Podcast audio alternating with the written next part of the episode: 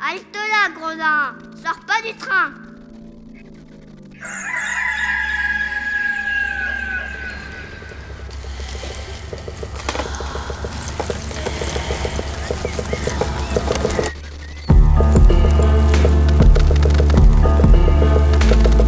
Dès ma plus tendre Plus on est jeunesse, malheureux, plus on souffre. Il faut plaindre les affligés. C'est une loi loi de l'humanité. puis de manière ou d'autre, les consolations arrivent et la douleur s'en va. Je me propose de raconter 100 nouvelles ou fable, ou parabole, ou histoire, à notre choix. L'an 1348, la peste se répandit dans Florence. On trouvera dans ces nouvelles plusieurs aventures galantes, tant anciennes que modernes. Hello, this is Julien Gosselin. We are in Calais, north of France. It's half past ten around. The Saturday, March 21. And I'm at my desk. The window is opened. Uh, maybe you will hear some cars, not a lot, and some seagulls, more. Bonjour, c'est Julien Gosselin. On est le 21 mars, samedi. Il est 10h32. Je suis à mon bureau. Je vais lire la nouvelle 7 euh, du premier livre du Decameron, Le reproche ingénieux. I'm going to read the seventh tale of the first book of Decameron.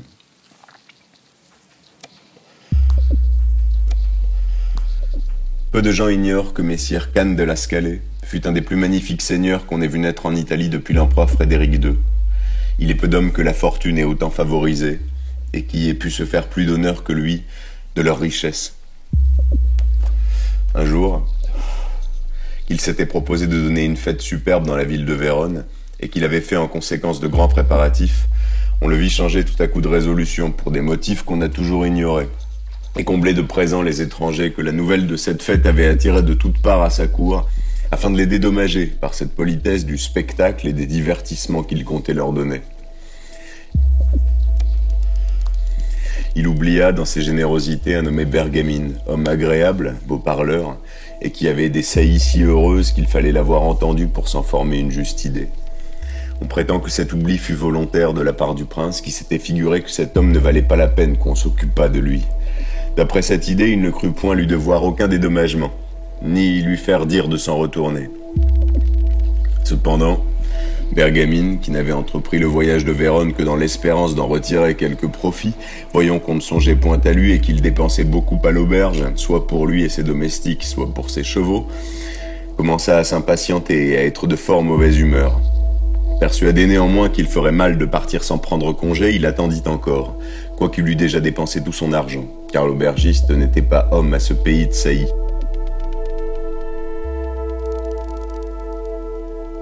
Pauvre Bergamine avait apporté avec lui trois habits fort beaux et fort riches, dont quelques seigneurs lui avaient fait présent pour qu'il pût paraître avec honneur à la fête. Il en donna un à son hôte pour le payer de ce qu'il lui devait. Comme il s'obstinait toujours à ne point s'en retourner, il fallut encore donner le second habit. Enfin, résolu d'attendre le dénouement de cette aventure, il était sur le point de livrer le troisième et de partir, lorsqu'un jour, se trouvant au dîner de Messire Khan, il se présenta devant lui avec un visage triste et un air rêveur.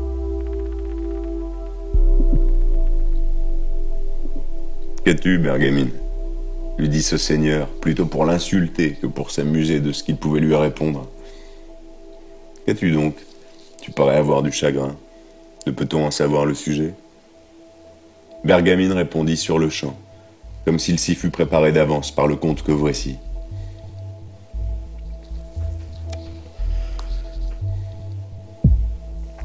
Vous saurez, monseigneur, qu'un nommé Primas, célèbre grammairien, était l'homme de son temps qui faisait le plus facilement des vers. Jamais poète n'excella comme lui dans les impromptus sur toutes sortes de sujets. Ce talent, joint à ses grandes connaissances, le rendit si fameux que dans les pays mêmes où il n'avait jamais paru, il n'était question que de Primas.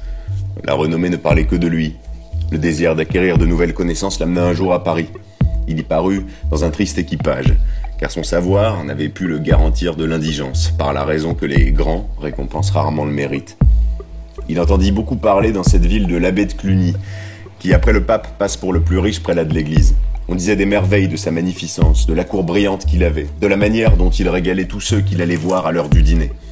Frappé de ce récit, Primas, qui était curieux de voir les hommes magnifiques et généreux, résolut d'aller visiter Monsieur l'abbé. Il s'informe s'il demeurait loin de Paris. Il apprend qu'il habitait une de ces maisons de campagne qui n'en était éloignée que de trois lieues. Primas calcula qu'en partant de grand matin, il pourrait être arrivé à l'heure du dîner. Il se fait enseigner le chemin, mais dans la crainte de ne rencontrer personne qui allant du même côté pût l'empêcher de s'égarer et d'aboutir quelque part où il n'aurait eu rien à manger, il eut la précaution d'emporter avec lui trois pains, comptant qu'il trouverait partout de l'eau, pour laquelle d'ailleurs il avait peu de goût. Muni de cette provision, il se met en route, et va si droit et si bien qu'il arrive à la maison de plaisance de monsieur l'abbé avant l'heure du dîner. Il entre, il examine tout, et à la vue d'une quantité de tables dressées, de plusieurs buffets bien garnis et de tous les autres préparatifs, il conclut en lui-même qu'on n'a rien dit de trop de la magnificence du prélat. Tandis qu'il était occupé à ses réflexions, et que n'osant lier conversation avec personne, il portait partout un œil étonné et curieux, l'heure du dîner arrive. Le maître d'hôtel commande qu'on donne à laver et que chacun se mette à table. Le hasard voulut que Primas se trouva placé justement vis-à-vis la porte de la pièce d'où monsieur l'abbé devait sortir pour entrer dans la salle à manger. Vous noterez, monseigneur, que c'était la coutume chez lui de ne rien servir, pas même du pain, qu'il ne fût lui-même à table. Tout le monde était donc placé. Le maître d'hôtel fait dire à monsieur l'abbé qu'on n'attend que lui pour servir. L'abbé sort de son appartement. À peine a-t-il mis un pied dans la salle que, frappé de la figure et du mauvais accoutrement de Primas, qu'il voyait pour la première fois et qui fut précisément le premier objet de ses regards, il fit une réflexion qui ne lui était encore jamais venue dans l'esprit. Mais voyez donc, dit-il en lui-même, à qui je fais manger mon bien. Puis reculant d'un pas, il fait refermer sa porte et demande à ceux de sa suite s'ils connaissent l'homme qui est assis à table au devant de la porte de son appartement. Chacun répondit qu'il ne le connaissait pas. Cependant, Primas, affamé comme un homme qui a longtemps marché, et qui n'était pas accoutumé à dîner si tard, voyant que l'abbé se faisait trop attendre, tire un pain de sa poche et le mange sans façon. Quelque temps après, le prélat ordonne à un de ses gens de voir si cet inconnu était toujours là. Il y est encore, monseigneur, répond le domestique, et même il mange un morceau de pain qu'il semble avoir apporté. Qu'il mange du sien s'il en a, car pour du mien, il n'en tâtera pas aujourd'hui, répartit l'abbé avec un mouvement de dépit. Il ne voulait pas toutefois lui dire de se retirer, croyant que ce serait une impolitesse trop marquée. Il espérait que l'inconnu prendrait ce parti de lui-même. Primas, qui ne se doutait pas de ce qui se passait, ayant mangé un de ses pains et voyant que l'abbé ne se pressait pas de venir, tire le second et le mange, avec le même appétit que le premier. On instruit le prélat, qui avait fait regarder de nouveau si l'étranger était encore là. Enfin, Primas, désespérant de le voir arriver, et n'ayant pu apaiser sa faim par les deux premiers pains, tire le troisième, sans s'inquiéter de l'étonnement qu'il causait à ceux qui étaient auprès de lui. L'abbé en est encore informé, et surpris de la constance de cet homme, fait des retours sur lui-même et se dit quelle étrange idée m'est venue aujourd'hui dans l'esprit. D'où vient cette euh, avarice, ce mépris? Ne m'est-il pas arrivé cent fois d'admettre à ma table le premier venu, sans examiner s'il était noble ou roturier, pauvre ou riche, marchand ou filou? À combien de mauvais sujets n'ai-je pas fait politesse, qui peut-être était pire que celui-ci? D'ailleurs, il n'est pas possible que ce mouvement d'avarice ait pour objet un homme de rien. Il faut nécessairement que ce soit un personnage d'importance, puisque je me suis ravisé de lui faire honneur. Sur cela, il voulut savoir qui il était ayant appris que c'était Primas, et qu'il venait pour être témoin de sa magnificence, dont il avait beaucoup ouï parler, l'abbé, qui le connaissait de réputation, rougit de son procédé, et n'épargna rien pour réparer sa faute. Il lui témoigna la plus grande estime, et lui fit tous les honneurs possibles. Après le dîner, il commanda qu'on lui donnât des habits convenables à un homme de son mérite, lui fit présent d'une bourse pleine d'or et d'un très beau cheval, lui laissant la liberté de passer chez lui tout autant de jours qu'il le voudrait. Primas, le cœur plein de joie et de reconnaissance, rendit un million de grâces à monsieur l'abbé et reprit à cheval la route de Paris, d'où il était parti à pied.